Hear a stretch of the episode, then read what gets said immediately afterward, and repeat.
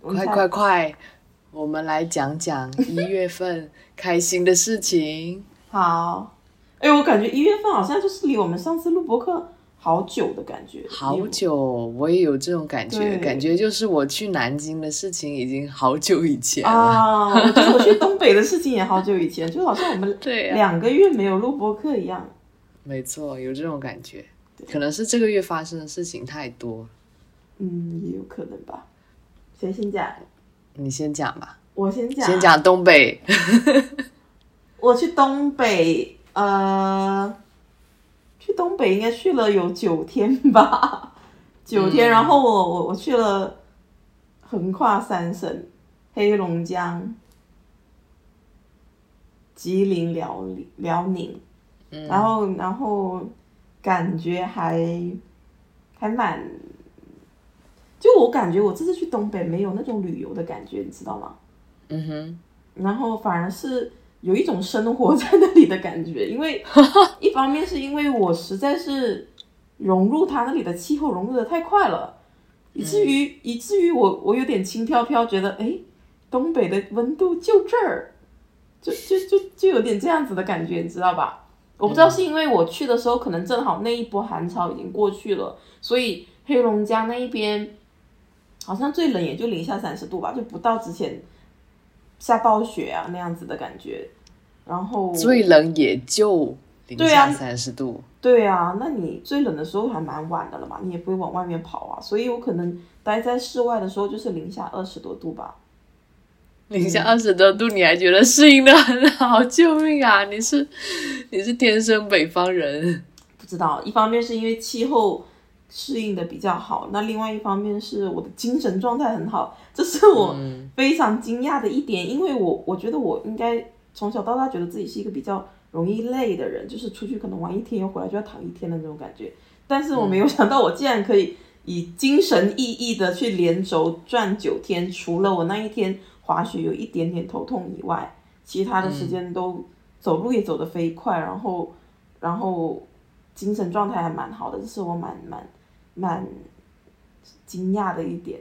对，但是在东北的那几天还蛮多事情发生的。如果现在让我挑挑挑出来的话，好像一下子不知道从何讲起耶。娓娓道来，按时间顺序，就是。我们第一天到呃哈尔哈尔滨的时候，其实我就会觉得说，哇塞，这哈尔滨怎么这么多人？因为我们是提前一年就已经想要去东北的了，结果没有想到，真的这正好赶上东北爆火。我就在你知道，我我到那个哈尔滨上空的时候，飞机还在那里盘旋了一个小时，因为他说那个空中下不去，空中线路繁忙。然后我好无这个飞机也会。也会堵飞机吗，在那里盘旋了一个小时才下去，然后一下去以后就还蛮激动的，就是见到那个雪，你知道吗？因为那个机场上面就已经开始有雪了，那还还还蛮激动的。然后就见到我的朋友，然后我们就在第一天，呃，那个降落的那一天晚上已经是凌晨了，我们就在机场附近找了随便找了一家宾馆，然后。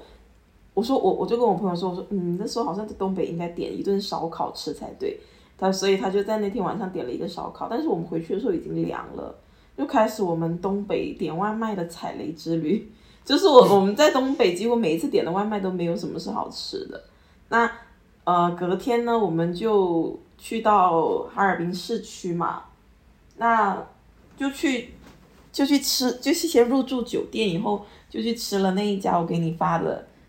那个东北菜，然后我们去到的时候，其实已经是下午两三点了，然后也是非常非常多人，人都挤爆了的那种，在那里吃到了我最喜欢吃的酱酱爆肥肠，天哪，那个肥肠就是我很喜欢吃的，因为我在这边也吃过很多东北菜，或者是广东这一边的那种肥肠，就是像我们之前去，我忘记是去哪一家吃的那个肥肠，是小小个的肥肠，嗯，小小短短的肥肠，那不是我喜欢吃的肥肠。然后他那里的酱爆肥肠好好吃，还有锅包肉也好好吃，然后整个人吃了就好幸福。我们还点多了一个菜，就是叫做蒜苔炒鸡蛋，还有炒红肠嘛。结果根本吃不完，真的吃不完。吃不完以后我们就打包，然后我们对面是一个，我我我们盲猜觉得他是香港人，一个男生，那估计也就是二三十岁出头的样子，一个人过来吃，然后他就点了一锅小鸡炖蘑菇还是什么，我忘记了，反正是一人点了一个炖菜，自己很安静的在那里吃，因为人太多，所以他其实等了很久。那我们他坐在我们对面的时候，其实我们很想说，我们吃不完，要不要一起吃的？结果就是不好意思，你知道吧？我也不知道我的朋友愿不愿意这样子做。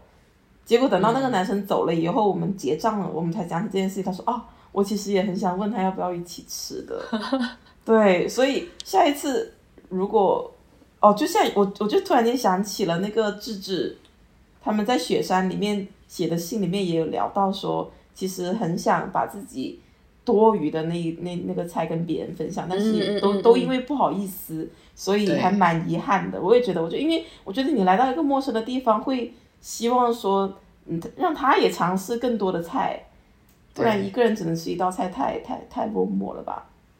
然后晚下午的时候，我们吃完饭，我们就走路去到那里有一个索菲亚教堂附近有一个叫做伊宾之家的一个大卖场。然后我一进去，全部都是南方人，真的 那些那些那些东西像不要钱一样，什么靴子啊，那个大红袍啊，然后他们就在那里狂买狂买。我们在那里采购了一点东西以后，其实就已经蛮晚了，因为东北那一天晚上就晚得快嘛。然后我们就逆着人群，因因为。因为那一天其实都要跨年了，所以很多很多人往往那个呃中央大街那一边走。那我们因为要回酒店，是跟中央大街的那个人流是逆着走的。然后我买了一个那个草莓冰草冰糖草莓，就是已经冰到我整个人吃不出它的那个味道了。草莓味。对，然后我还要逆着它走。那一天晚上是我觉得整整个东北之行里面最冷的一个晚上。我冷到你觉得 哇塞！我在这个这种室外，我再走多几步路，我就要被冷死了的那种感觉。因为那个雪会进到我的那个雪地靴里面，所以开始脚都会发冰的。然后我们就立马到到那个酒店里面歇了一下。我朋友可能确实是他反而比较容易累，而且他就一下子就睡着了。我心里想说，我们还约好晚上去松花江就去跨年的。那醒来以后呢？醒来以后，我们那天晚上三十一号晚上就去松花江了。然后我觉得在松花江跨年是印象蛮深刻的的一个场景。首先是因为在松花江边，本来那个场景就非常的辽阔，然后很多人在那里放烟花，因为他们放的烟花是放那种大的烟花，不是那一种小打小闹的烟花。然后我们站在江边。可以非常清晰的看到那个烟花，然后还有很多人在那里玩仙女棒啊之类的，大家就在都在那里等跨年，然后我们也蛮开心的，就在那里一路的拍拍拍拍拍拍拍，然后放烟花之类的。等到快十就十一点五十五分左右的时候，晚上十一点五十五分的时候，我们就坐在那个那个呃防洪塔那一边那个阶梯上面，就在看别人放烟花的时候，突然间想说，哎。我朋友他的那个手机突然间不见了，然后我们就好惊讶，我想说，天哪，不会不会这个时候还会有人来干这种事情，要偷手机吧？结果好彩不彩，我们旁边的那个女生正好这这个男生正好就在说，哦，看好自己的手机哦。然后我们就想说，这个话是难道是他看到了有人偷我朋友的手机以后，他才提醒的这件这这个这个事情吗？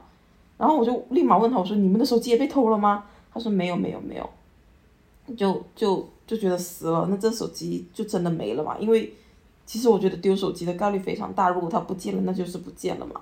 那正好了，正好所有，然后我们就找到那个旁边有那种巡逻，就是巡巡视的那些警察，急匆匆的就跑过去跟他说，我们的那个手机不见了。然后他们就，因为我心里觉得说。如果我们报我们的手机不见了，他们应该会蛮重视的吧？毕竟哈尔滨现在主打一个旅游城市嘛。如果爆出了一些不好的事情，他们可能会觉得影响城市的形象。结果他们就立刻就就东北人，你知道吧？特别高，一米八、一米九，然后整个人就很壮。那时候立马联系什么什么分局的那个什么什么什么什么办事处之类的。嗯，整个晚上就在那里，然后我们就蛮着急的。结果就在非常慌乱跟紧张的过程中，突然间就听到那个钟声响了，就是所有人都在那里喊倒数十九八七六五四三二一的时候，我跟我朋友在那里面面相觑，你知道吗？因为我我们是专门来这里跨年的，然后又觉得，我又觉得如果我这个时候来来还来跟他倒数的话，会不会显得我这个人好像很 冷漠，很薄很薄情一样，你知道吗？可是我又觉得不能够因为这件事情你就不去跨年。嗯，就我们两个人就急匆匆对了个眼神，然后在那里说新年快乐，然后两个人什么都不敢说，就听到那个钟声在那里响，然后所有人又开始新一轮的放鞭炮啊什么之类的。结果我我就一直在打我那个朋友的电话，在十二十二点过一分的时候就打通了那个电话，哦，然后是一个男生接的，结果那个警察就立马把我的那个手机给接走了，就跟那个男生联系，原来是那个男生捡到了我朋友的手机。哦，所以你知道那五分钟非常的惊险，就是从你掉手机到拾回手机这一刻，其实只发生了五分钟，但是又这个整个世界的背景就是别人在跨年，在那里喊倒数，还有放烟花的声音，我们跟他们就像两个世界一样，知道吧？然后这么对，就我觉得非常抓马，就是这时间实在是压缩的太短了。然后拿回手机后，我们两个人在那里还没缓过来，就就一直坐在那个那个阶梯上面，在那里 就在那里发着呆。就是这个跨年让我觉得蛮蛮蛮蛮惊喜的，就是有惊很有惊吓，然后也有惊喜的感觉咯。然后就。就回到酒店以后，其实其实就，然后我就跟我朋友说，我说好像，呃，除了这个跨年，我觉得是蛮好的，但是我其实不太喜欢人太多的地方，因为人太多，感觉去哪里，无论你去吃饭又要排队，然后走路都要人挤人挤的走，然后坐坐地铁什么之类的都不方便，所以我们就重新安排了一下我们。接下来那几天的计划就感觉会比较有条理一点咯，没有没有那么的为了旅游而旅游吧。那接下来我们开始就是每天定一个主要的行程，然后就跟着，只要这个主要的行程完完成了以后，其他都比较随便嘛。就让你每天至少有一件事情是值得值得记住的。那其实第二天就去干嘛了？第二天就去。你们都是 P 人。P 人嘛，对，可是。P 人里面，我觉得 P 人里面带着一点 J 吧，就虽然没有还 J 吗？都是随便做，但是你哪里 J 了？P 人就是你，你没今天也不一定有什么计划，但是我们至少是有计划，可能第二天就去冰雪大世界，第三天就到延吉，然后第四天就在延吉逛一天，再去再去吉林长春，第五天再去滑雪，就每天有一个核心，只要把这个核心完成了以后。其他的就不会定到具体说，我们今天要去吃哪一家店，然后我们今天要在几点去去到什么地方。这对 J 人来说，这对 J 人来说应该就是一个大纲吧。真的我们没有办法，这就计划，没有办法跟走。我也我也觉得，我挺喜欢，其实。但是你这个思路很好哎，就是每天有一个印象深刻的事情，可能不需要太多个事情，只要一个就够了。对，我觉得这是一个好的思路。因为我第一天到了哈尔滨，特别是在呃中央大街逆着人群回到酒店的时候，我其实就蛮沮丧的。就我觉得我我的一天就这样了吗？我这一天在干嘛？我这一天就是见了各种各各样的南方人而已啊。所以我不太喜欢。其实我没有，反而到在哈尔滨的给我个人的感觉没有我。想象中的这么好，因为接触到的东北人他们都太忙了，因为不论是餐饮业，反正只要是服务业，都是络绎不绝的人。那他们其实包括滴滴司机也会有一种，嗯，可能比较累、疲惫的那种感觉，反而很安静，你知道吗？我们在车上的时候，他都不怎么讲话了。嗯，然后，嗯，去到哪里都是南方口音吧。我遇到的广东人特别多。就包括我去唱 K 的时候，隔壁的 K 房他都在唱粤语歌。然后我去滑雪遇到的，在在在买早餐的时候，旁边的那对情侣也是广东人，从广州过去的。我是怎么哪哪都是广东人？所以其实你要说这个这趟东北有什么特别特别印象深刻的事情，是除了跨年那一个晚上以外，没有什么特别特别特别刻骨铭心的事情，或者什么呃很新奇的经验呢。反而就是我，所以我就说不太像旅游，反正只是好像在一个城市，你习惯了那个步调，每天换一个地方，两天换一个酒店，有点像旅居的感觉。嗯嗯，但那种节奏是蛮舒服的。嗯我就反而是我回到回到就是回来在珠海的那个时候，看到外面那一片绿，我我就意识到其实北方并没有我想象中的那么那么那么那么那么的喜欢。就我我我也我我会才会觉得说自己更喜欢的其实是南方的绿跟一片生机的感觉，因为北方总是觉得阴沉沉的，就好像隔了一层天空，隔了一层什么东西，不太明媚的感觉。又或许是北方他们的那一边的城市变迁，或者是历史故事会更多，所以会会有一种历史感的那一种那种那种感觉。它不像不像我们广东这一边非常的热情，然后觉得我就说啊，我我是第一次发现，其实我很期待夏天的来临，因为很喜欢有动力、有活力，然后有阳光的日子。嗯然后，嗯，不用穿很多衣服的，可以挥洒汗水 的，夏天，就更青春晴朗的，更青春的感觉，确实是。嗯哦，我还想讲一下我那个滑雪的经验。嗯那个滑雪的经验，我真的是现在打死都想不起，都不明白为什么我站不起来。有一个核心不够力，对，有一个有一个点是因为他们不是一般是你摔了以后，我们是练单板嘛，嗯你摔下了以后，其实你可以通过你的手去抓住那个前面的那个板，前板以后你就站起来的那一种。但是因为我摸不到那个前板，那个教练就很无奈的看着我说：“嗯、摸不到前板，对，穿太多啊，不知道是因为我穿太多还是什么原因，还是我不知道。反正如果下一次还有机会滑雪的话，我一定要带自己的冲锋衣跟裤子去，因为那一身就是我感觉整个人就是被束缚着走路，你知道吧？因为滑雪滑雪的那个鞋子，它后面的那个板呐、它是像有一块直直的板顶着你的那个小腿肚子的，嗯所以你走路就有点像在僵尸走路，它不是那么的自如。哦然后我起不来，那教练就看着我说：“你不然不如试着自己用自己的核心力量站起来吧。”不行，我试了好几次都没有办法站起来。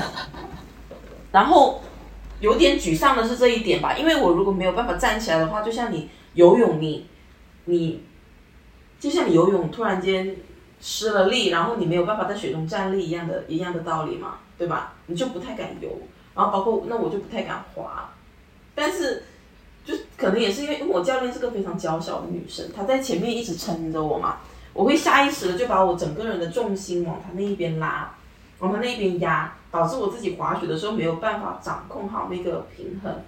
那我我越往他这边压的话，我我向下的那个动力就会更大，我向下滑的就更快，更快我就更怕，更怕我就更快，就有这一种死循环。哦，我就很怕我把它扯下去，你知道吧？因为嗯因为滑雪那边不是说什么呃两者相撞，后者负全责嘛？我说那如果我就是那个后者的话，我不是要负全责，然后我还要把我的教练给拖下水，因为我其实不太相信他能够拉得住我的，我他他他太娇小了。然后反而我的朋友就滑得非常好，那结果他就在我朋友身上的花的时间比较少，那在我身上花的时间就比较多。他越看着我，我就越有压力，就一直听他怎么讲，反而反而很难自己去感受，感受那个平衡，还有那个力量转换，他的那个前进方向之类的。那后来两个小时的课完完了以后，他们他就我们就 say goodbye 了嘛，我就开始自己在半坡的时候自己试着滑了下来，反而感觉好像会比他教我的那种感觉好。所以我我我就觉得说，哦，如果那个要去滑雪的话，其实教练教你一个小时，教你基本怎么穿戴。因为如果没有人带你穿的话，我觉得穿设备、穿那个装备也是一个不是很简单的事情。他教会你怎么穿，然后教会你怎么推坡的话嘞，还有什么刹车的话嘞，其实你就可以自己练。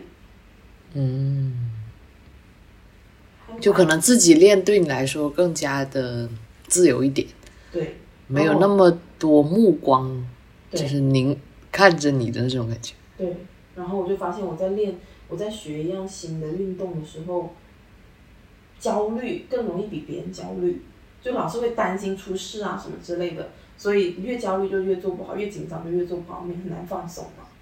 这是我这次运动里面还蛮 蛮意识到自己的这一点，原来自己的紧张程度会比别人大这么多的。嗯，但是总而言之，滑雪还是非常好玩的，就有机会滑雪，我觉得你应该会很喜欢。你有滑过吗？从来没有。你应该也会很喜欢那一种好自由的感觉哦。哦，嗯，就是你的你的脚腕，我没有，我我我我小的时候学过那个滑板，但是我学不会，我不知道 我也学不会我他们怎么好像就是扭啊扭啊扭啊就可以往啊前前进、。对呀、对呀、就是那个两个脚板的那种，对不对？他就对这样扭对对对对这样扭对对他们应该是要用到核心吗？我不知道。我也不太会，反正我就是我扭不动哎，然后我表妹就是扭的很快，然后就哎就这样扭出去了，哦哦哦哦，对，滑雪也有这种感觉吗？它有扭吗？它不用扭扭扭扭扭扭扭扭扭的那么快，但是它要你左，就是要你时刻转换那个重心，有点像我的右脚用力，然后我左脚就要放松，那样呢，我的我的那个板就会往右倾斜。但是你像你的重心如果把握不好的话，就很容易原地旋转。我老是滑着滑的时候发现，哎哎，我自己怎么在转圈的那种感觉，你知道吗？还会旋转？对对对，但是因为它的那个速度非常快，然后你就在雪的那种质地上面滑的感觉就特别不一样。特别是我看到旁边旁边的人，他是这样子的，你的那个呃，如果是你要刹车的话嘞，你要那个速度减下来。我说的是推坡，就是直直的往下滑的话嘞，你如果想要把你的速度减下来，你的重心整个人就要靠后，嗯，因为它是其实用后后刃后刃去滑的。你如果重心一太往前，它用前刃滑了的话，那个速度就会非常的快。然后我就看到旁边那些人在那里超级自由滑的时候，我就觉得哇，好帅气，真的好帅气。然后还看到那一些很小，像乐乐一样小的两三岁的小孩子就在那里滑，我就觉得说，哎，其实那些小孩子他从小就能够接触到这种运动的话，就是相对来说应该是会会比较比较是，就从小喜欢运动的小孩子应该都会比较阳光，都还蛮好玩的那种对吧？比较健康。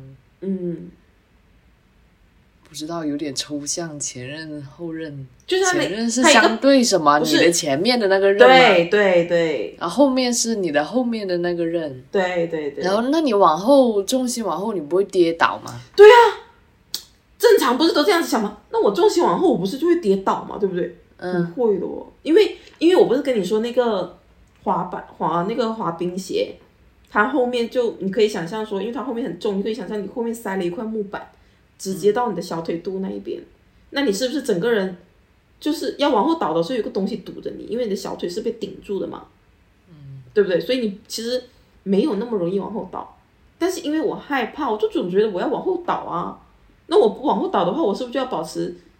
前进就是一个状态是比相对是前倾的状态，那我就又滑得太快了，所以那种感觉要自己去找，是要自己去找的。他一直跟我说你重心不要那么靠前，不要那么靠前。我说那我我往后的话我就摔倒了。他说你不会摔倒的。嗯，嗯，对啊，就这样子。可能是一种要克服心理的恐惧，是一个更大的话题对，其实如果功课。如果前面没有那么，如果前面是没有人的，那我其实会比较愿意放开花，因为前面没有阻碍的话，你就不会怕伤到别人嘛。那顶多就是你从那个坡上面滚下来而已啊，对吧？那你还戴着个头盔，你还戴着个护目镜，怕什么的？你就滚下来就好了，对吧？嗯，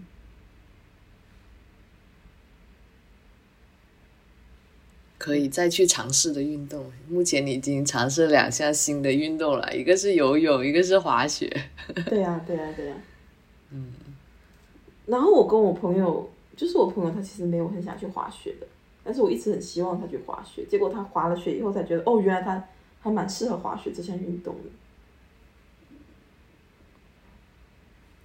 嗯，好，再讲接下来的另一个新尝试就是，呃，搓澡，对，对，这个也是因为我非常很好玩哎。非常能融入搓澡那个环境哎，我我之前就一直在做心理建设，甚至还有想过我要不然就不去搓澡了吧，因为我觉得跟我朋友赤裸相见就算了，还要跟一堆人赤裸相见，我真的是作为一个 在广东生活了二十几年的人，觉得很难突破的心理障碍，你知道吧？嗯嗯，结果没有办法，因为我们我们前一天去滑雪了，然后你知道那个公共的那个滑雪鞋啊什么之类的都是公共的嘛，所以我会觉得自己身上很脏，所以我到了第二天，我其实什么都不想管，我就想好好的搓一个澡，把我身上这些脏东西全部洗掉，所以我就去搓搓澡了以后。然后我我们去的那个地方还不算是非常出名，因为虽然虽然是去沈阳，但是还不算是非常出名的一个一个一个洗搓澡的地方。它的它只是搓澡比较出名，但是其他的配套可能没有那么的出名。结果去到那里还是非常多的人。好像我们中午下午一点多就去了，去那里以后，然后就领着我们进去，领着我们进去，给了我们一个牌子，丢了给我们几件衣服，就让我们自己去换。那我就想说，那换就换呗，那我们就把自己的衣服放到柜子里面就换，换了以后就也不知道要干嘛，然后就去想想说看到人家在那里，在那里洗澡了，我们是不是也要去洗澡之类的嘛？结果一个女生突然间走过来了，啊，走过来说，哎，你们，呃，你们，我我可以跟你们一起嘛？我开始以为他们要推销的，你知道吧？他说我可以跟你们一起吗？我说哦。可以呀、啊，那就原来他是一个一个人来这一边搓澡的，他是第一次来这个地方，他不是第一次搓澡，但是他是第一次来这个地方搓澡，所以他其实刚搓完澡，也是在属于这种呃认识这个环境的过程中。然后他就跟我说，他说他一个人来想要搭伴嘛，那我们就跟他搭伴。搭伴之前他就跟我们说说，嗯，我你们知道 I 人 E 人吧？我就是东北东北人里面的 I 人。结果你知道全程就像导游一样吗？跟我们说。然后这个地方呢，就是搓澡的，你在这里等号，现在不用这么早在这里等，我们可以先上去，等到其实差不多等到五六个人的时候，你就可以下来洗澡了。然后就带着我们上，很熟悉的就按了那个电梯，说二楼。然后这二楼说啊，这是什么？这个饮料要不要钱呐、然后就说这个是汗蒸房啊，这是这个是什么公共休息区啊？那个是饮食区。我心里想说，你不是说你第一次来吗？结果就在那里跟我们一直讲话，但是我是属于。我那个时候其实不是很想讲话的，然后我们就找了一个地方躺下来，去汗蒸完以后就找了一个地方躺下来，全程都是我朋友在我旁边，那个女孩子在我朋友的旁边，所以她主要是跟我朋友在聊天，你知道吧？那到最后我们在等待过程中找了个地方休息，就躺在那个呃椅子上，我就听我就在听到我的那个我朋友在跟他聊天，聊聊聊聊聊聊，突然间把号叫到我们。然后我们就先下去搓澡了嘛，他就在那里继续休息。我就跟我朋友说：“我说，嗯，你跟他聊了什么呀？” 然后我朋友就说：“其实也没有聊什么。”我说：“我看你们聊得很起劲，还深入交谈了一下。”他说：“也没有啊。”我说：“那你了解到他什么？”我说：“他说也没有什么啊，我就只是知道他从小从小不是在东北长大的，他从小是在哪里哪里长大的。然后呢，跟妈妈也没有一直一直住啊，什么什么之类的。”她现在的男朋友是通过相亲认识的，然后她现在多少多少岁了，准备准备读研究生了，未来打算做什么工作？哦，这还不是深入交对，我流？把人家的生平都已经摸清楚了。我说那你有跟他讲什么？他说他什么都不知道我。我就说我说天哪，这种就是他们眼里面的 I 人吗？就是超级容易交心。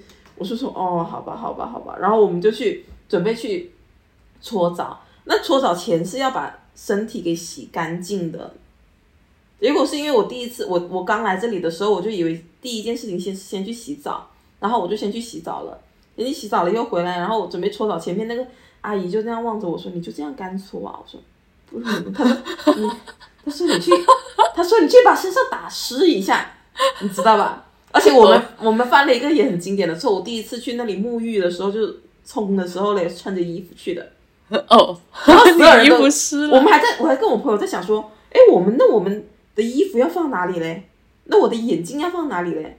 结果才发现，原来去洗的时候你就不用带衣服的了，所有人那里是不不给放东西，甚至甚至你的手那个手机什么的你也要锁好之类的。哦，然后我就去搓澡，我就搓澡真的是太爽了，东北人实在是太幸福了，搓澡怎么会这么舒服？我甚至一边他帮我一边搓的时候，我在想说，诶，为什么广东不能够发展出搓澡的行业嘞？如果广东发展出搓澡的行业，就相当于你你在广东那个郑圆圆按摩一样啊，就可以变成一个按摩的一个衍生品啊，不是吗？为什么广东没有搓澡嘞？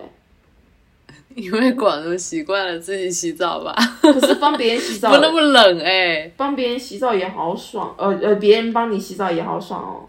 所以你就是什么都不穿，然后就去那里趴着，然后阿姨就帮你推背。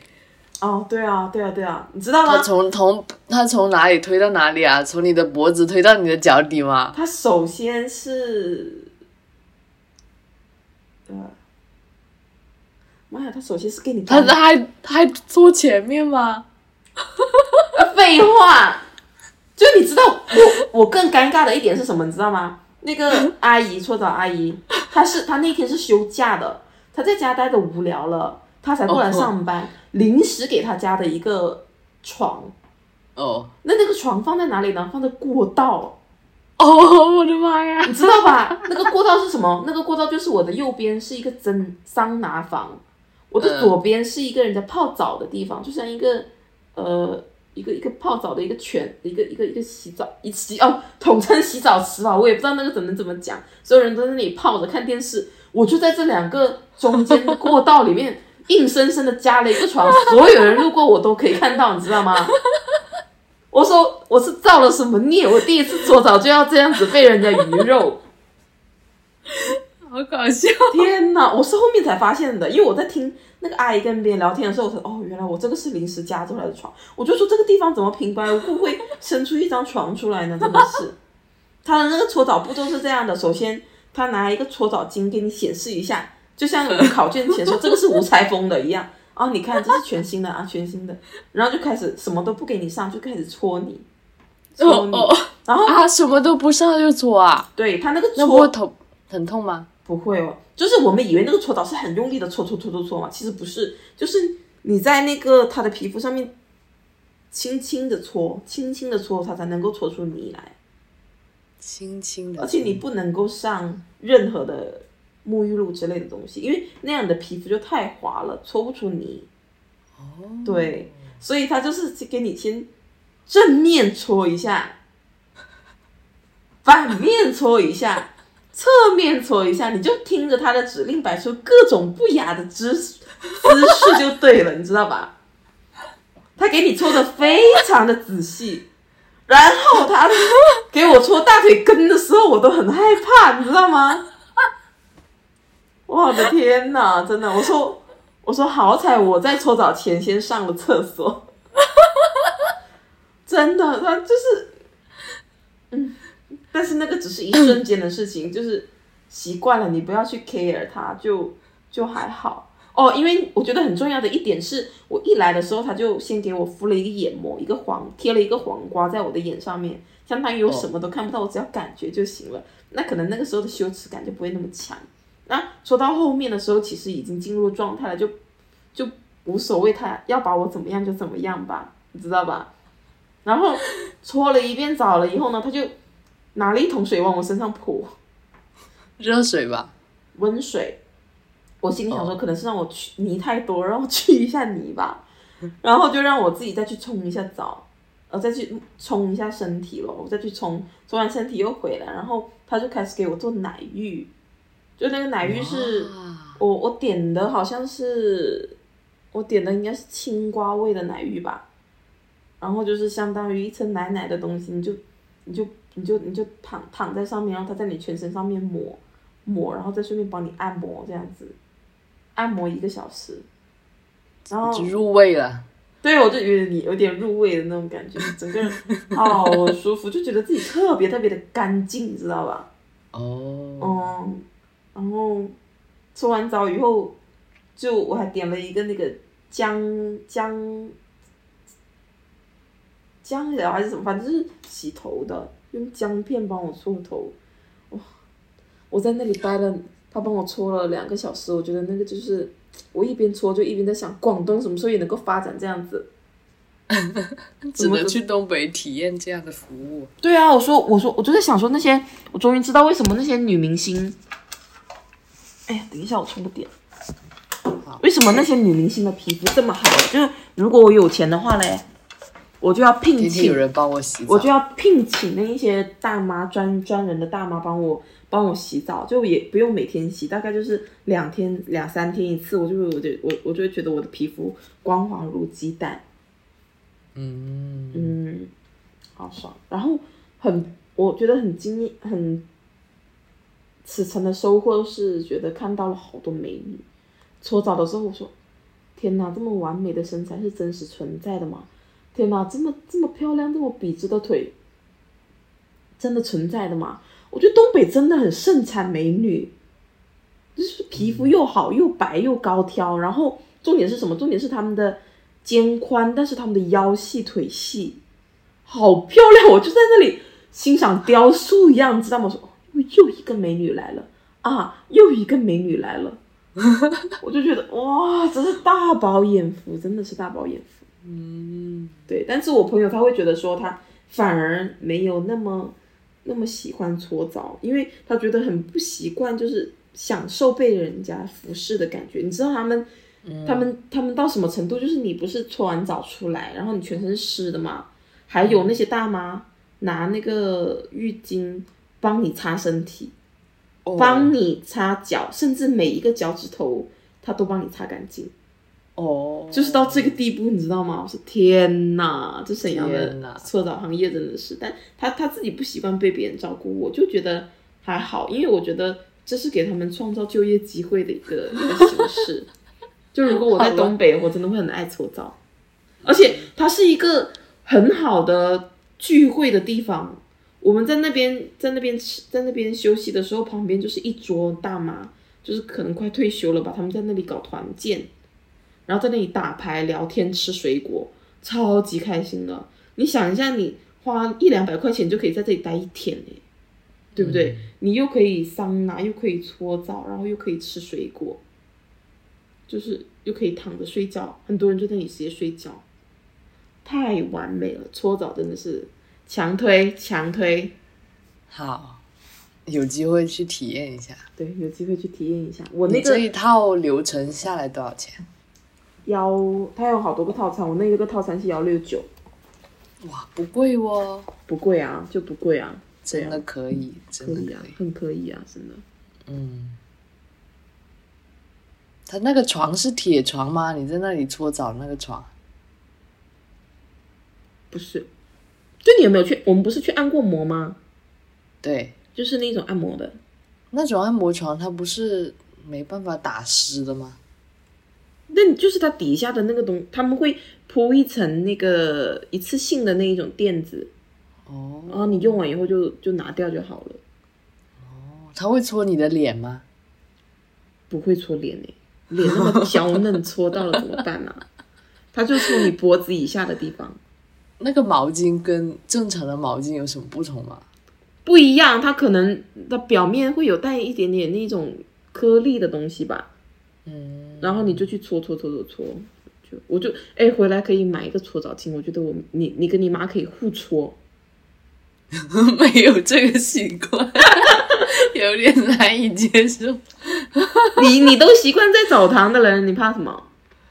我但是但是我已经很久没有去澡堂了。但是你已经你你至少已经退化了，还有退化这种回事吗？你只要一下子习习惯再见一下裸体就好了。我一开始见到裸体的时候，我说哇，他们就这么赤裸裸的在这里这样子对我展开吗？结果在那里一分钟就融入了。嗯，好，嗯。接下来是什么呀？接下来好像就是延吉。对，延吉是我整趟旅程里面一开始最不看好的，因为在我眼里它就是一个很像韩国的地方，然后你无非就在那里吃。我觉得我不必要为了，哦，也必要为了这个吃吧？好吧，就但是我们是专门绕去延吉的，就相当于因为我们从哈尔滨要到了长春。然后再往下走到那个呃沈阳，其实是一条线直接下来的。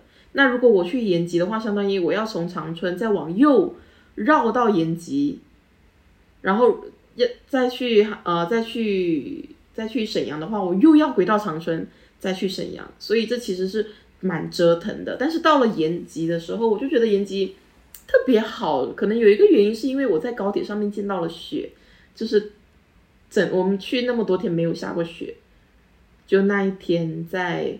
在高铁外面看到那个雪，就觉得哇，第一次见到雪那种感觉真的是非常有意境跟很美。就是你看到下雪的时候，整个人的心都安静下来了，然后又离又又到了一个没有那么繁华的地方，就反而好像更能够触碰到呃东北的那一种感觉。那当我们到了延吉的时候，也是很神奇的是，呃，不很新奇的是他们的那个语音播报，就一下子就是韩。韩朝鲜语，朝鲜语就出来了。然后在车上的时候，还有小孩子，阿爸阿妈这样子。然后是什么？那个剪刀石头布用韩国怎么说？不记得了，我也不记得了。他就在那个那个高铁上面跟人家剪刀石头布，所以外面是很漂亮的雪景，然后里面是一个小孩在那里一直喊阿爸阿妈什么什么之类的，在那里玩，我就觉得这种感觉特别的好。那当我们到延吉的时候，其实已经三点多，那个时候天已经要落日。一定要落了，落已经要落日了。那个落日超级美，因为他们延吉那边的房子都比较矮，所以我可能看到很完整的落日。那遇到的那个东北大哥，就是我印象里面的东北大哥，非常的热情，整趟车都在跟我们唠嗑，然后推荐我们去吃什么东西，推荐我们去吃什么东西，我们就去吃了那一家当地很出名的叫做金利川店的一家店。他那个那个那个烧烤是自己烤的嘛？烤完以后你就放在上面，然后下面还可以有一个啤酒锅。对，他那个烧烤确实是蛮好吃的。然后可能是那一条纬纬度上面的那个牛都挺好吃吧，牛肉是挺好吃的。然后此城最爱最爱的饮料就是那个那米酒。天呐，他那的米酒太好喝了，就是。哎，我当时为什么没有寄一箱回来啊？好后悔哦！为什么没有寄回来？天哪！因为延吉，我朋友用他的形容词是觉得有一点末日狂欢的感觉，因为延吉是是是分东边跟西边的，然后它的东边就很安静，西边哎呦，我忘记是东边，忘记是东边很安静，应该是东边很安静，就是那里很出名的网红墙，一排都是各种商店。一个呃各种各种各种霓虹灯啊招牌，一到晚上就会非常热闹，甚至是他们的晚上会比白天更亮，通宵的那一种。那西边就相当于非常安静，一个东跟西岸划分成了一个很明显的对比。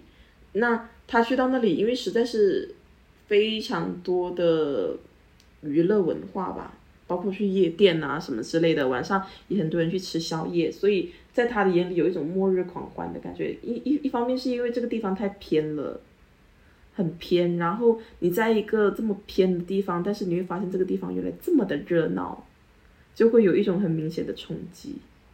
嗯，然后那里的大妈，我觉得都真的很有他们的精神状态，头发都是像韩剧里面卷的，然后都会化妆，就不像我们。内地的呃，我们这里的那种老人家，老是感觉好像没精神，然后就是一副老态龙钟的样子。他们那边不会的，所以所以我就说，嗯，对，可能还是受到了那个韩国啊、朝鲜那一边的影响吧。对啊，好像大概也就这样子，没我的东北之旅差不多是这样子。我其实一直在。跟看着我的照片，在回想起我那一天发生了什么，但是因为好像回来以后，整个人处于一种停滞的状态。我不是因为累才停滞的，就是感觉自己就停滞了。所以我其实的那个旅游的那个游记，我才写到了第二天。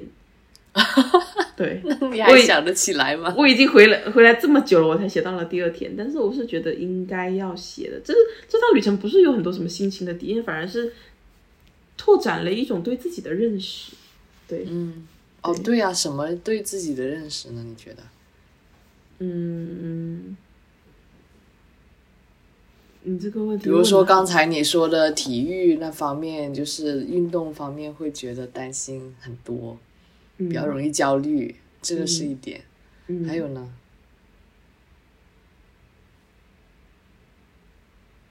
你之前好像说过的，这就是不及时记录的后果，是不是？我不知道，我没有去，我没有去反反复盘复盘跟反觉那一种那种经验吧。但是我其实有一点是，嗯、我觉得跟我的朋友的相处这个这个过程，让我让我认识了很多不同的东西。因为我们其实已经今年是我跟他已经认识的第二十年了，其实已经是非常长久的一个时间了。那当我跟他相处的时候，我才发现哦，原来我的变化已经这么大了。就是我总是很急，我去到了一个新的地方，我总是想要走在前面，我的步伐会加得很快，因为我是觉得说我想要先去探探听一下前面发生了什么事情，好再做，再好再去做安排。这原来是我的一个习惯了，包括我今这次才意识到，原来我觉得我的职业这个习惯对我影响还蛮大的。我是非常要求准时的一个人，就如果我跟人家约说我们八点钟见面，那我可能七点半的时候我就会到。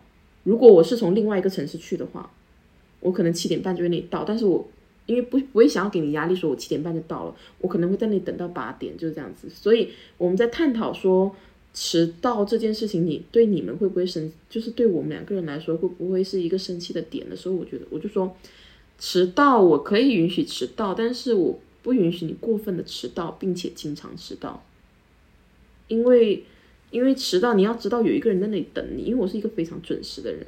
然后他就说你什么时候变得这么准时？我说也有可能是因为我的工作原因，它是由一个一个的节点组成的。你不准时的话，你就没有办法完成下一个任务。它不是你能拖到下一个月的事情，你没有办法准时完成的话，就会影响别人的工作。嗯嗯，所以时间观念对我来说很重要。嗯然后提前的去做一些准备也很重要。但是他，我才发现他是不是诶，他真的就是一个，我其实这一次的目的就是我们两个人见面，然后一起玩就行，但具体是什么的，什么发生了什么，他不太在意。嗯，这样子就会他不太在意，还是你不太在意？他不太在意，但是我觉得你应该要在意的。我们、我们会我们在旅程的后面三四天的时候，都有像芝芝一样都会写信，然后我就在心里面跟他讲到一点，是我说我希望你能够有多一点对生活的热爱，是为了自己的。我说虽然你你你去年你这这几天这几年都有挑挑战新的东西，例如跳舞啊，例如跑步啊，例如一个人去看展啊，听演唱会什么之类的，但是感觉他好像始终是兴致不高的感觉。嗯哼，对。但是当你去真正的去做，包括像这次滑雪，你真正去尝试新鲜的东西的时候，你才会感觉到呃活着的重要性。对嗯，活着的重要性，对活在当下的重要性。对，然后包括这一次旅行，我的感觉是，哦，觉得也许也许我可以去更远的地方，或者是也许我并不如自己想象中的那么害怕去一个陌生的地方，甚至一个人去陌生的地方。嗯对，嗯，不会不会有很累的感觉，也不会有非常非常欣喜的感觉，就是觉得你去看不同的景色，去见不同的人，吃不同的东西，就是一件很美好的事情，不用给它强加太多的意义。包括我在上一期博客里面也讲到说，我希望自己今年能够多表达的一个点是，诶，原来我不太喜欢给事情加上意义了。我就觉得事情你发生就发生了，然后我们不要给它渲染太多的情绪、太多的价值，让这些事情变得特别的呃深刻啊，或者是特别的嗯难忘之类的东西。就我朋友，他是一个就是我跟你的对谈一定要有很深刻的内容，我才会觉得我们这一这一次的交流是值得的。嗯但是我反而变成了一个，我希望我们能够一起去做事情，一起去体验不同的事情，而不是把很多的时间花在交流过去那一些已经过去的事情，那些不要太沉溺于过去的情绪。希望我们都能够走过走出来一点，去去更加真实的去触碰到生活这件事情。嗯，对，这是我跟他交流之间很大的一个改变，因为我们其实是因为小的时候是因为深刻的交流跟对谈才会变成好朋友的，但是当我大了以后，我发现他其实还是他以前的那个自己，但是我已经不再是。如果回到我现在这样子的状态，回到当时小学的那个状态，再跟他去沟通的话，可能我们不不会成为那么要好的朋友。就是我已经没有办法变成一个能够表达、宣泄出那么多情绪的人了。对、对，可以理解。我觉得我们两个之前的以前的聊天模式也是那种比较深刻的去挖掘自己内心的那种类型的交流，但现在我感觉我们变得更加生活化。对，我希望就是深刻可以有，但是深刻不影响轻松。一段关系它不一定是一定要沉重的这样子去走下去才会变得很持久，反而是轻松。就是我们都去拓展一下生命的长度跟宽度。那包括我在那个群里面发了一个陈朗的一篇写给写给她丈夫的一篇悼文，你有看吗？我有看，对他其实在，其实很多人有不同的角度去诠释嘛，因为他这一篇文章的含量其实信息量太大了，涉及到了很多的议题，包括男男女权的意识啊，然后包括学术上面的问题啊，对吧？那我那一天看到了一个博主就在讲说，讲说评论这一个这个文章嘛，他就说，其实我们都是，他说他从小学习就很好。但是他依然摆脱不了士大夫阶层的那一种观念，觉得家务就是一个，哎，我要把那个，等一下，我要把那个微博翻出来读一下，因为我觉得他是有在给我这一段生活这一段时间里面一个还蛮蛮强的一个碰撞跟打击的，是我一直在想的一个问题，确实是。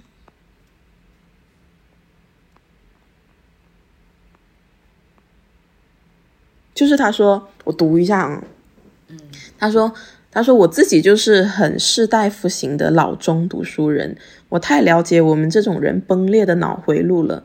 对于金钱，我们不会带着平常心去欣赏或者去感恩，觉得这是可以用来滋养自己和身边人身心的工具，而是马上就会联想到钱就是俗气困我的东西，让我折腰的五斗米，让我没有办法自由乱想的枷锁。但是我要存钱的养老，我也要存钱买地买房，这样子才可以获得思考的自由。员外郎的范式，他括号了一下，他说：“这么一联想，马上喉咙就发紧，看也看也不想看钱，不想思考跟钱有关的问题。那平时就会更加的节省，因为要养老、买房跟送终，反而不会好好的使用钱，个性化的使用钱。”就会造成了一种紧一笔挥霍一笔，像喝醉了一样东倒西歪。那对于家务，我们也不会带着平常心去做，觉得这是一种爱的表达，也是一种强身健体、滋养身心的活动。活动就是活动本身，活动是没有目标的。我们看到家务，马上开始联想一种抽象的生活模式，一个完美的、整洁的家庭，热腾腾的三菜一汤，找什么都能够马上找到，井井有条。所有人都轻声细语，相敬如宾。再一看现实，马上喉咙发紧，看也不看自己的家庭环境，被迫做任何家务的时候，都会有一种做不完、做不完，怎么这么多事情做不完的焦虑跟烦躁。做半小时就葛优躺，从此对家务更加惧怕，然后陷入一种恶性循环。（括号家庭环境恶化，经济来路变窄，身体和精神乱七八糟，家庭环境继续恶化。）总结起来就是，我们干什么事情都是很抽象的在干，但恰恰世界是不抽象的。你要抽象的搞它，它就抽象的搞你。就你懂吗？就是懂。我觉得是是很撞击我的一个一个事情，像我们之前一直讨论过的，说我们不要一直活在自己的幻想里面。一个一个对自己未来的具体的幻想，也觉得我们，因为我觉得可能也是一个原因，是因为现在互联网太发达了，你去你就看到了别人很多美好的生活。一个首先你会想到一个开阔的，你想到一个开阔的世界，你会想到什么？存钱留学出国读书，这是一个很开阔的世界。但其实这个开阔的世界，它并不适用于每一个人啊。旅行好是一个开阔的世界，真的适用于每一个人吗？不是啊。首先，你且不说具体走到这一步，你要花多少的精力，跟背后需要有多少的运气跟家庭的支撑。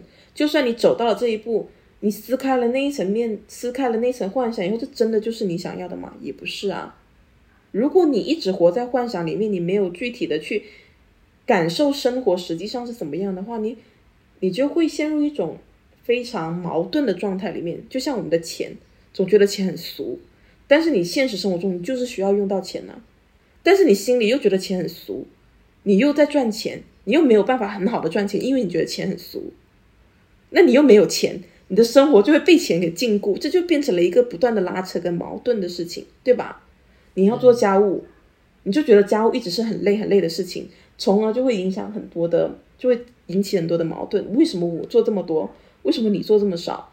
为什么我总是这么累？但你就没有办法享受家务这个本身是一种打扫你心里积压的情绪，能够让你身体锻炼起来、动起来，本来就是让你心情会变好的一个事情，你就忽略了这个这个真实存在的一个一个一个价值在，反而就会被被我们的想象中框住，觉得这就是一个很繁琐的、很浪费时间、很没有意义的事情。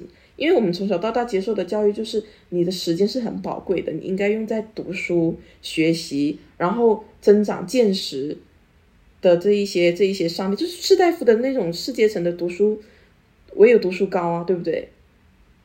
对吧？你就会没有办法很好的去享受生活这个本身。而包括我们很多所谓的内耗的情绪，其实都是都是在那一些空中阁楼上面。嗯，甚至是。包括为什么老是觉得说旅行是一件很好的事情？其实不是啊。你旅行，你就要带着我是去旅行，去见见识呃不同的世界，接触不同的文化、不同的人，甚至你可能就是只是换一个地方躺。你要认识到这这就是旅行的这件事情。你不要觉得说我去旅行以后我就一定能想通什么事情，回来就好像能够打通我的任督二脉，我就可以。啊，我就可以又立志去干一些什么新的事情之类的。它只是一个开关，也许你在旅行的过程中发现，哎，我接触到了一个东西，我是不是可以去做？这可能是一个某一个很偶然的开关，你可以去触碰到，但不代表人人都可以触碰到。所以，你去完旅行回来以后，你是怎么样的，你还是怎么样子的。你不要寄托于某一件好像很新鲜，然后很新奇、很很什么的事情，就好像让你变得更加的不一样。其实不要有这一种幻想在。你的生活应该是怎么过的？它问题始终存在存在那里，这是蛮打蛮这个月蛮深刻的一点。因为我回来停滞了很长的一段时间，除了我工作很忙，因为还有一点是我我会有点害怕回到我自己的这个房间，因为我回到自己这个房间以后，我开始好像就能够看到我未来又是什么样子的状态。下班回来好累，躺着，然后突然间一个晚上就过了。就挣扎着起来去上班，好像就已经能够见到我未来一年会是怎么样子，所以正是预设到了，看到了，我反而会害怕，然后就让我觉得很很荒谬，就是很荒谬，因为我竟然是在东北，精神状态好到出乎意料，结果一回来还是这个样子，就会有一种很很强大的对比，然后会有一种巨大的失落感，对你并不是说你去。尝试了什么新东西，或者是有什么新的体验，就可以让你过去的生活彻底改变。对，对，并不会有具体的路要怎么走，还是没有办法去，嗯，对，还是要一点一点的磨，这是很现实的事情。然后更加的接触生活这件事情真的很重要，确实很重要。我觉得我们确实是很大部分都是活在幻想里面。嗯嗯。对吧？对，尤其是对未来的一些假想，其实它不一定，有些我们恐惧的事情，它不一定会发生。但是我们就是去恐惧，嗯这就是一种活在幻想里面。但其实你真正走出去，去尝试、去实践的话，其实它不一定是很恐怖的，或者是不一定会发生很不好的事情，嗯，可能会让我们觉得很惊喜，或者获得一个更好的自己。嗯对，嗯，这些都是我们需要真正、真真正正、踏踏实实去做的，对做了才知道。对。好了，现在下面聊一下你那一趴，我已经聊了好长。呃，我来讲的话，其实我这个月主要的就是几件事情吧。嗯，第一件事就是我去参加了朋友的婚礼，在南京。不过那个其实是呃跨年之前的事情，就是呃上次录播课之后和跨年之前，呃十二月三十号这样子吧。然后我就是二十八号先去了上海办了点事情，然后二十九号去南京，三十号晚上是朋友婚礼，三十一号就回来了。嗯，然后我觉得这个体验非常新奇的一点是，嗯，朋友请他他请我们住，就是请外地来的朋友们住住宿嘛，住宿是他包的，然后他请我们住的是一个五星级酒店，就是好这优米，好优米。其实还好诶，就是他们自己算下来，总体上这个婚礼其实花的钱不是那么多。那你说一下请的人谢谢。呃，总共是八十多个人，嗯八十个人吧，嗯，八桌嘛。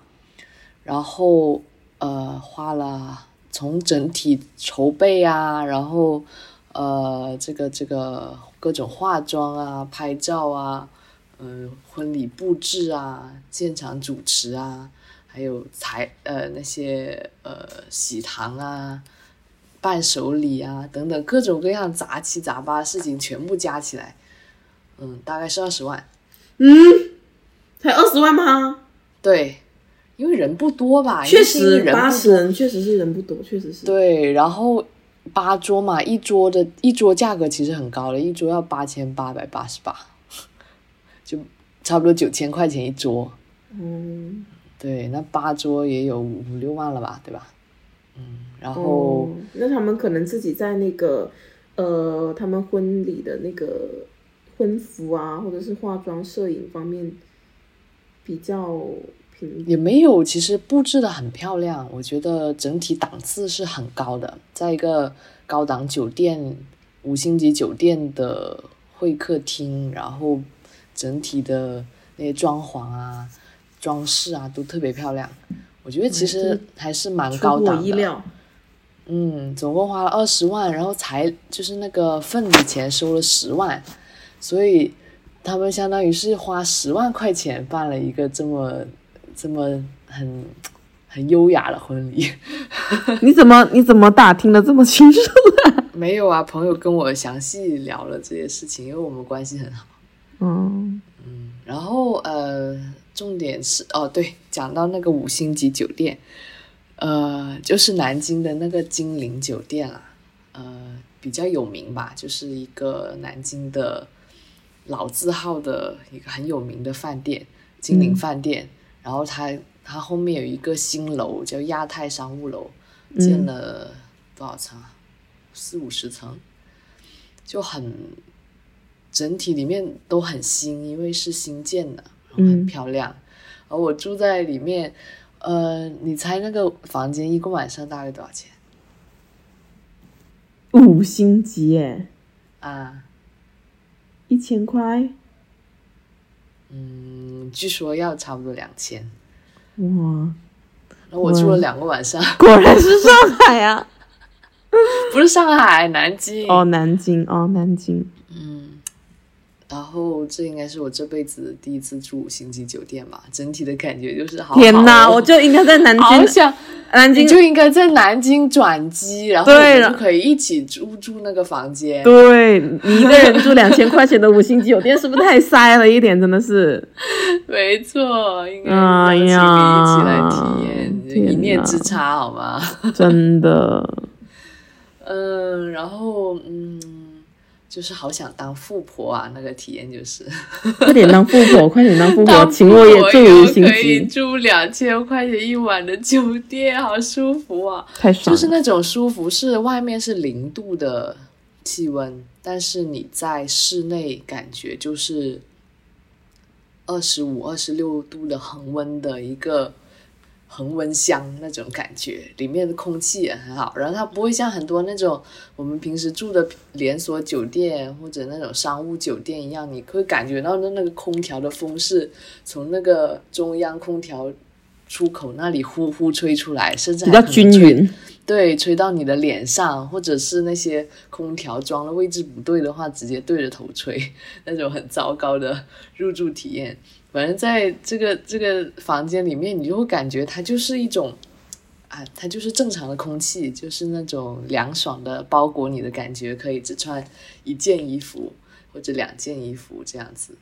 然后整体房间也很大吧，可能有三四十平，有一条长长的走走廊，经过走廊以后，走廊旁边有浴室，然后另一边有厕所，干湿分离的，然后走到前面有一个大的落地窗，嗯，直接看到外面的整个南京城的这个外景，然后有很大的这个双人床啦，嗯，然后整体的装修也很不错，嗯，还会送入住水果什么，就是挺舒服的吧，嗯，哎感觉真的我突然间不在我脑子里面那个算盘开始打起来了。请了八十个人，如果是四十对人的话，住两晚四千块钱，四十乘不是所有人都是外地人，就是哦只有一小部分是外地人，哦就大部分人都是南京本地人啊，因为这是在南方的老家嘛，南方就是南京人啊，那就是那个嗯她老公是南京人，那她的同学啊、什么家人啊，全部都是本地的，那就不用住宿嘛。哦，难怪。对，所以就其实，在住宿这方面花销也不是很高吧，这么多人加起来十几个人咯，可能还有一对一对的，所以总共花了两万多块钱。两你万们没有把宝哥带过去一起？他他那时候刚好发烧了，哦，而且他就是交通费也是包的，就是交通费他也给我，所以我就也不好意思让他再出一个人的钱，也挺贵的。嗯，就是很好，很想当富婆，加油，当富婆，当富婆，当富婆，五星级酒店。五星级酒店，天呐，当富婆真的好好哦。嗯，好爽哦。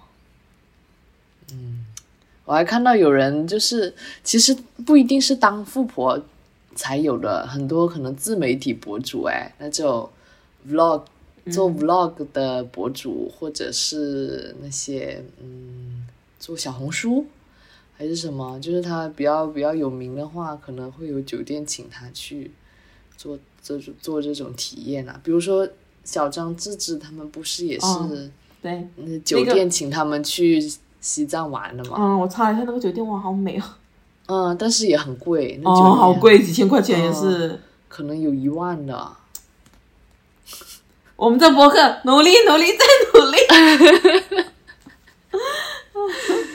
哎，对呀、然后就是啊，我我上次看到有一个，好像是邀请一个博主去做那种，呃，从新加坡飞英国的头等舱，然后那个头等舱是可以在上面睡觉的，嗯。就是它有它有一个房间，嗯，然后它那个座位是可以整个躺下来过，然后给你铺好床单，然后虽然你躺在上面睡觉只有一点点位置，而且还要绑住那个嗯，绑住那个安全带，但是还是起码能躺平嘛，还有被子给你盖，然后、然后整个空间也比我们想象中的做这个这个经济舱大，肯定大很多。那他们这个这个飞行的花费好像是一万英镑，就是十万块钱一张机票。这是无法想象的世界，富人的世界。但他是不用钱去的哦，他就是那个航司还是什么邀请他去。对，就是宣传，嗯，相当于你给你出广告费哦。对，酷哦，酷哦，反正很很就是生活品质会大大提升。嗯，就你觉不觉得人一旦那是习惯了那一种舒服、安逸、舒适的那一种生活，嗯，真的是由奢入俭难，真的。对，由奢入俭难，是的，你一旦习惯了，就很难再退出，很难再离开这种生活了。嗯好，嗯，这个是一个事情。然后第二件事情就是上周，呃，上上周就临时起意去徒步，就是我们其实本来是打算去购物的，嗯，然后呢，那天出门了，就是已经比较晚了嘛，大概五点多了，已经太阳可能四点多，太阳要落山了嘛。然后我们经过银坑那个路口的时候，就说要不要去那个地方看一看。就本来我们就想去爬山一下，但是因为太晚出门了，所以感觉爬不了。然后我们打算直接去购物的，但是没想到还是突然临时起意，然后我们就直接拐弯，就进到那个那个山里面了。那我们就开始爬山，我穿的也是那种，反正肯定不是运动鞋了，就是很普通的帆布鞋。嗯，然后本来是打算爬到那个山顶的，因为它其实是一个修好的公园啦，就珠海这种修好的公园很多，它就是有很那种平平的步道的，你就沿着步道一直走到山顶就可以了。但是就走到半路，看到那里有一个牌子，上面写“小九寨”，就是一个可能长得像九寨沟的地方吧。然后那个路就是一条岔路口，就是往山里去的。我记得我很久以前，可能可能初中还是高中的时候，跟着别人一起去过吧。那时候还没有修这些路的，那时候还是山路、土路，就是走到直接爬山爬进去的。嗯，然后当时好像还是什么捡垃圾活动吧。然后现在已经修得很好了，嗯，已经比当年完善很多。然后我们就往那个岔路上去走，那岔路上也是一些嗯楼梯和步道，但是没有那一个柏油柏油路那么走的好走。对，然后我们就一直走，一直走，天就慢慢黑下来了，在路上就看到那个山头的夕阳，但是我们还虽然看着天黑了，但我们还是在往里面走，想去看看小九寨是什么样子。那个那个地方六点钟是五点钟还是六点钟就不给人进入了，我们都是快六点钟了才才进去的，因为天黑了，然后他可能怕人危险就不给进，然后我们在他六点之前进了去，然后就一直走啊走，然后还走了蛮久的，可能有一个多小时。嗯。嗯，就是看到那个小九寨了，但是可能因为因为是就是旱季吧，没有什么水，所以没有看出那种九寨的风光来，而且天比较晚了，就看不太清楚。到最后我们都是上来的时候都是用手电筒上来的，哦，不然什么光都没有。但是感觉还是蛮好的，就是感觉自己有运动到哎，嗯，你拍的那个照片也很美啊。嗯，对呀、对呀、嗯。那时候还没有完全天黑下来，就还能看见一点，然后那个水还是蛮不错的，就有一点点那种九寨的感觉，蓝蓝的，嗯，然后有瀑布什么这样子，就是一长串的瀑布这样子下来，嗯，然后就是当天的感觉就是，嗯，很不错，有开始运动，有开始想做这个今年的徒步，我觉得这一个月一给我一个很明显的感觉，就是我开始想要动起来了，就不哎光是运动上的动，就是整个人有那种想要动的欲望了。这里我提一点，是不是因为嗯身边有人跟你一起动了，所以你会不是，不是吗它它更近，他像个沉默的山。是吗？我以为是因为嗯有人陪了，可能更加愿意去一起做一件事情。哎，那也有可能。就虽然说他也不是一个很喜欢跑动的人，但可能是因为两个人在一起，就有一点更加有勇气的嗯那种感觉，对嗯，更加有底气吧。对，嗯，想做一件事，可能自己自己一个人的话，冲动去做，可能是不会去做的。对呀、就像徒步这有人一件事情起的话，就会觉得嗯好一点。对啊，对，嗯，但不只是运动了，就是说人想要动起来了，包括去别的地方也好啊，去做更多的不同的事情也好啊，这种也算一种动嘛。嗯嗯，然后我觉得整体就有一种。不知道为什可能是甲辰进气啦，就这新的一年，就有一点 力量灌进来经开始的感觉。，对，已经开始到来了那种感觉。因为前几年都是那种好好寒冷的年份啊，就是很金很水的很湿冷的年份。但是我觉得现在好像有一点点踏实的感觉了，嗯有一点点有动力的感觉了。嗯嗯，就会想要去做很多不同的事情。嗯，然后，然后另一件事情呢，就是呃像我尝试的新的事情，就是我终于去尝试了滑翔伞。呃上一期 刚讲到，这一期就实现啦！此处应有掌声。对，所以就是说，其实，在能力范围之内，就是你现在想做什么事情，就马上去做，这个感觉是最好的。嗯就是嗯，可能有的事情是你想做，但是目前还不能去做的，就先放一放。但是如果是啊、本来我可以去做，但是我不知道因为犹豫啊，还是因为一些不太勇、不太够勇气，然后结果就没有去做好的，我明天就去蹦极。不去做，也不是不行，嗯、就就没有去做，就会感觉有一点遗憾咯。嗯，然后其实滑翔伞这个事情也是一一个，其实我可以去做，但是我一直没去做的事情，因为它其实也不需要你有什么什么准备啊，它也不是一种运动啊，它你就是坐在上面，然后其实也是一种服务体验吧，嗯可以说，它也你你根本就不需要有什么运动基础，有点像热气球。嗯，对对对对对，有点像，就是这种感觉。嗯、所以其实是，而且你就付钱就可以了，并没有什么太多的成本，所以我觉得，嗯，之前一直没有去做，呃，所以现在一直一定要做一下，不然会觉得很可惜。就是如果我现在不做，我是不是再也不会做了？所以我就还是定了这个，跟了团就一起去了。其实整体下来，呃，花了两千块钱吧，差不多，就是包括交通啊、住宿啊，然后呃玩这个的票价呀，还有吃饭啊，还有呃帆船活动，就是第二天还有帆船活动，嗯、整体的这些费用加起来差不多两千块钱，嗯，整体体验还是特别好的，我觉得，嗯、就是那种很很难形容。其实它没有很恐怖，我觉得没有很恐怖。就我觉得可能比过山车好很多，就是那种惊险程度比过山车好很多很多。因为我觉得真的还可以，是我的接受的范围之内。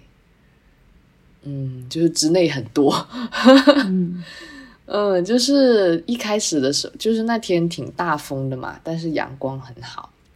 刚开始担心飞不了了，因为风其实蛮大的，可能对于这个滑翔它的这个气流条件，嗯对气气流条件其实不是特别完美，但是我们还是在那里等待，然后还是去试了，嗯，然后最后还是可以飞的。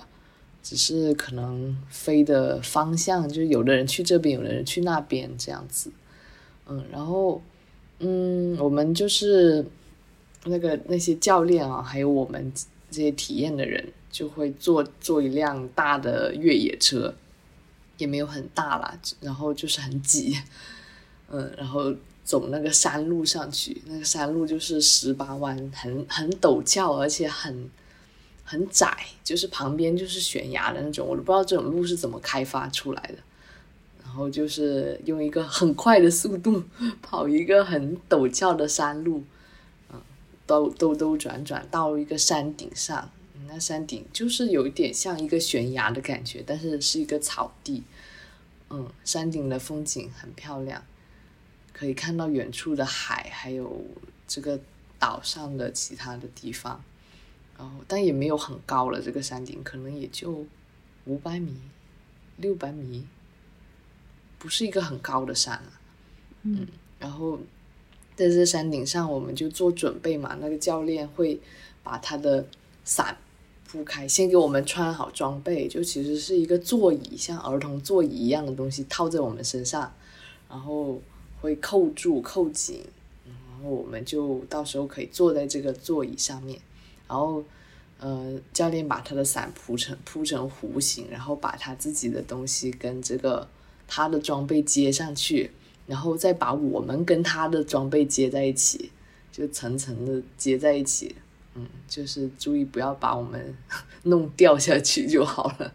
嗯，然后就趁着风咯，就迎着风走。那那时候风很大，就有一个人，另外一个教练还会帮忙拉着我。然后，其实就是一个瞬间的事情，突然之间就冲出去了，就就就离开地面了，就真的是双脚彻底离开地面的体验。然后底下一下子就是一个深深深的沟啊，还有那些树木啊，底下的树木，一下子就到了空中，然后就很平缓，挺平缓的，就顺着气流一直走，一直走，然后。我还提议说，那个教 教练弄一点刺激的，他就他就弄了一些比较稍微刺激一点的动作吧，嗯，然后就嗯慢慢的滑呀滑，其实整整体上才五分钟的时间嘛，然后就到了那个海边海滩那边，盘旋了一下，找了一个比较合适的位置就降下来了。他怎么降落的呀？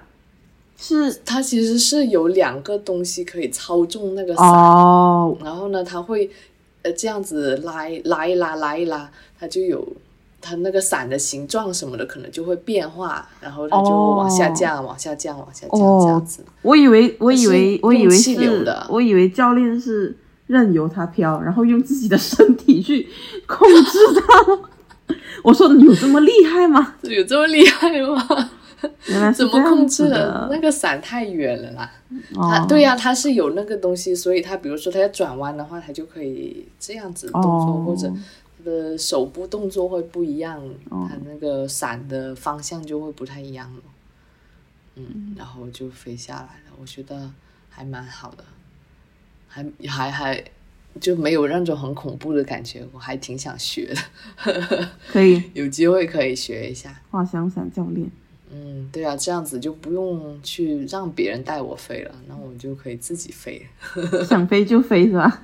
对，是的。嗯，还蛮好玩。嗯嗯，还有一件事就是，呃，刚收到的一个好消息。嗯嗯，我申请了一个去香港的签证，就是工作签了。嗯，然后，然后呃，大概是一月一号申请的吧，然后二十三号就是前天批下来的，嗯，所以可能年后我会去香港找找工作。哇，那真的是很适合算命先生说的往南走哎。嗯，对，可能往东走吧，相对于珠海来说。嗯。嗯，就是一个新的开始咯，一个新的尝试。哎，你怎么会想到环境？怎么会想到说去申请香港的工签呢？其实我以前根本就没有考虑过这个问题，我觉得好像也对，就没有太大的兴趣啦。就是之前一直都知道有这样的一个新的政策，但是一直都没有去，没就没有去尝试，没有想过。嗯，然后呢？为什么会突然想去申请？是因为就是年前冬至的时候，不是见到宝哥的爸妈了吗？嗯，宝哥他爸不是在香港吗？哦，宝哥他爸在香港吗？嗯，对啊，因为他他的大姐在香港生活，嗯，已经很多年了。嗯，他们家应该是开了个公司吧，然后也在香港买了房子什么的，然后他他爸就会去，嗯、香港去照顾他姐的小孩，嗯然后所以他爸也经常待在香港，然后我不知道为什么，就是觉得嗯，好像也可以试试往这边发展哦，对吧？因为既然我也没有想到要做什么工作，就是在在这边我也没有什么想做的工作，然后各种工作都是又又加班又累，又好像就是好像缺乏一种。平等法治，阻阻塞的感觉，被堵塞的感觉，嗯 就是有点找不到出路那种感觉。那我就想想，那是不是可以换个出路？然后本来其实不知道，感觉没有特别抱希望，嗯，但是就申请试试看呗，因为其实这个申请步骤也没有很难，它的条件还蛮少的，就不是很多，嗯，总体来说还是比较好办的，嗯，然后就试一下，试一下投了，结果没想到就过了，过了嗯。那就去试试呗，哇，换一个环境生活一下。虽然我觉得这也这是只是一个只是一个开始，还挺难的，因为你又要你先找工作啦，对吧？然后找工作还要租房啦，还有很多很多这个那个的事项。但是是换到了一个非常很不一样的地方，它不，嗯，它不仅仅是赛道，不，而且不仅仅是换一个城市，我觉得这因为嗯实在是很多方面都不太一样。对文化啊什么的，其实还是有蛮大的差异的。对，嗯。试试看，nice try。Nice try，你已经有好多 nice try 了。最近有很多 nice try，、就就感觉，所以就感觉这一年好像有一种动起来来的感觉，对，活，嗯。去活，用力去活的感觉。嗯，你这个之前好像一直都没有，像去年就没有，前年更没有，真的前两年是一种呆滞的状态。呆滞的，对，呆滞的两年。现在终于好像有一些新的行动了，你跟这个疫情开放同步了。嗯嗯，有一点。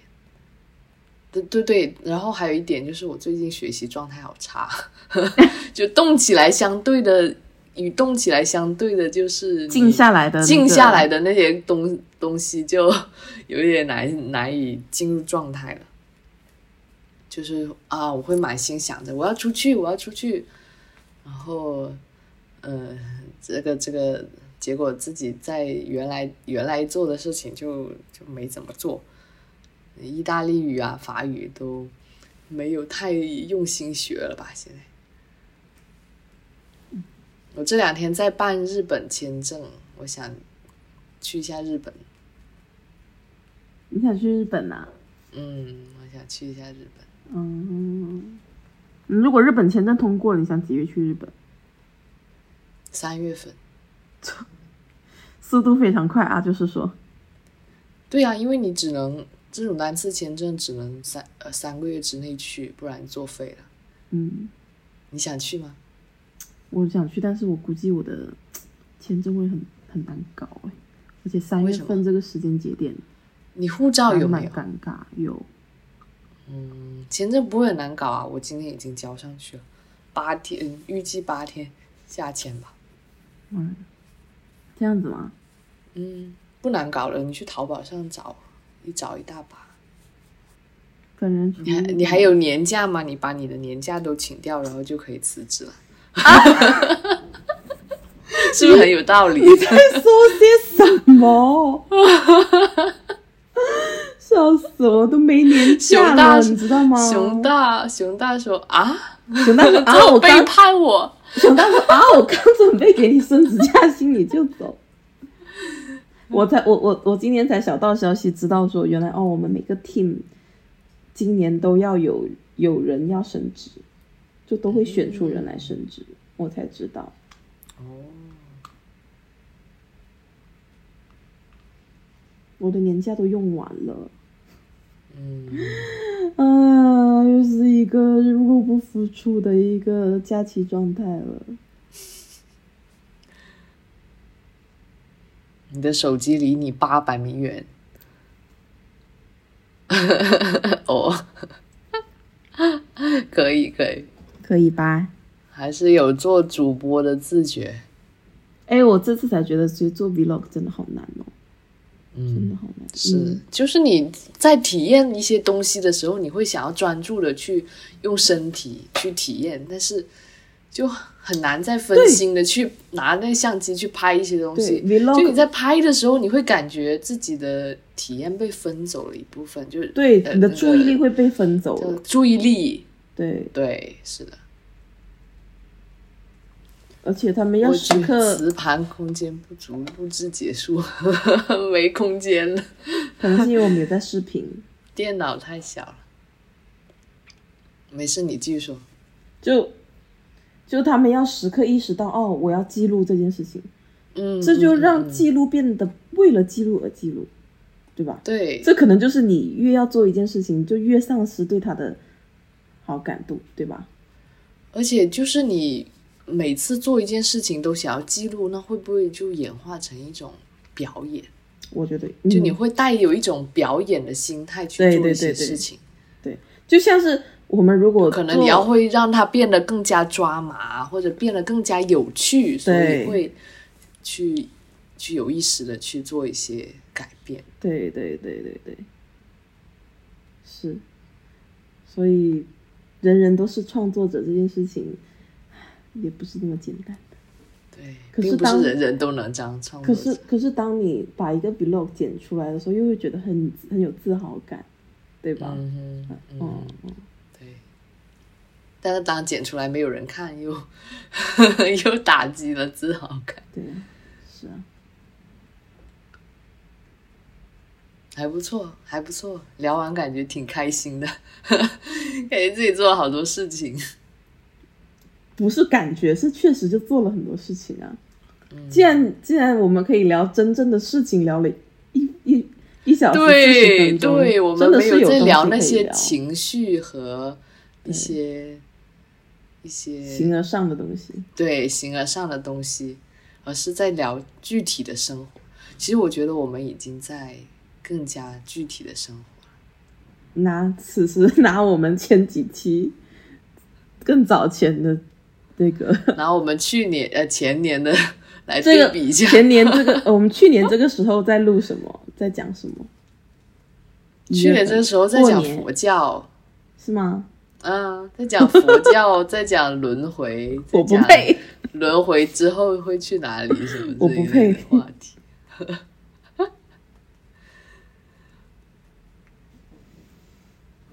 因为我觉得你还你的行动力还蛮快，蛮快，蛮蛮快的。我觉得其实，嗯哼，对吧？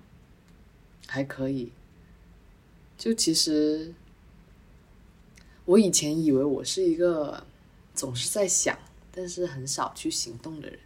但是近两年，就是比如说用那个用那些 app 记录我每天做的事情，记录多了以后，好像给了一自己一种更更好的暗示，就是会暗示自己哦，其实我可以做一件事情，可以坚持很久。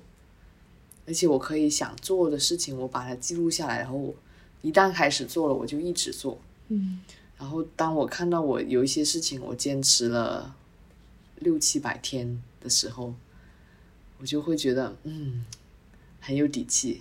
嗯，proud of you。是，你也可以试试看啊。虽然对于我们 P 人来说，这个这个计就是每天它是一个随机的，就是它是没有计划的出现，就是可能有一天有，第二天没有，第三天有，第四天有，第五天没有，这样的这样的一个一个波动的形式存在。就你今天做，明天不做，但是也没有关系啊，就是总体上的坚持，对，是一种每天坚持。所以所以我觉得我要很克服自己的一点是克服我的完美主义。嗯哼，对，嗯，对。不能说啊，我看着我要这个这个今这个月这个这个 timetable 这么完美，对，哇，我天天做，天天做，天天做，好漂亮啊！其实要克服活了二十多年，是该真实的一下认识自己了。嗯嗯，行了，今天就到这吧，不然真的要没完没了了。嗯，好，拜拜，拜拜，这期这期我会好好听 可以，啊，拜拜。拜拜。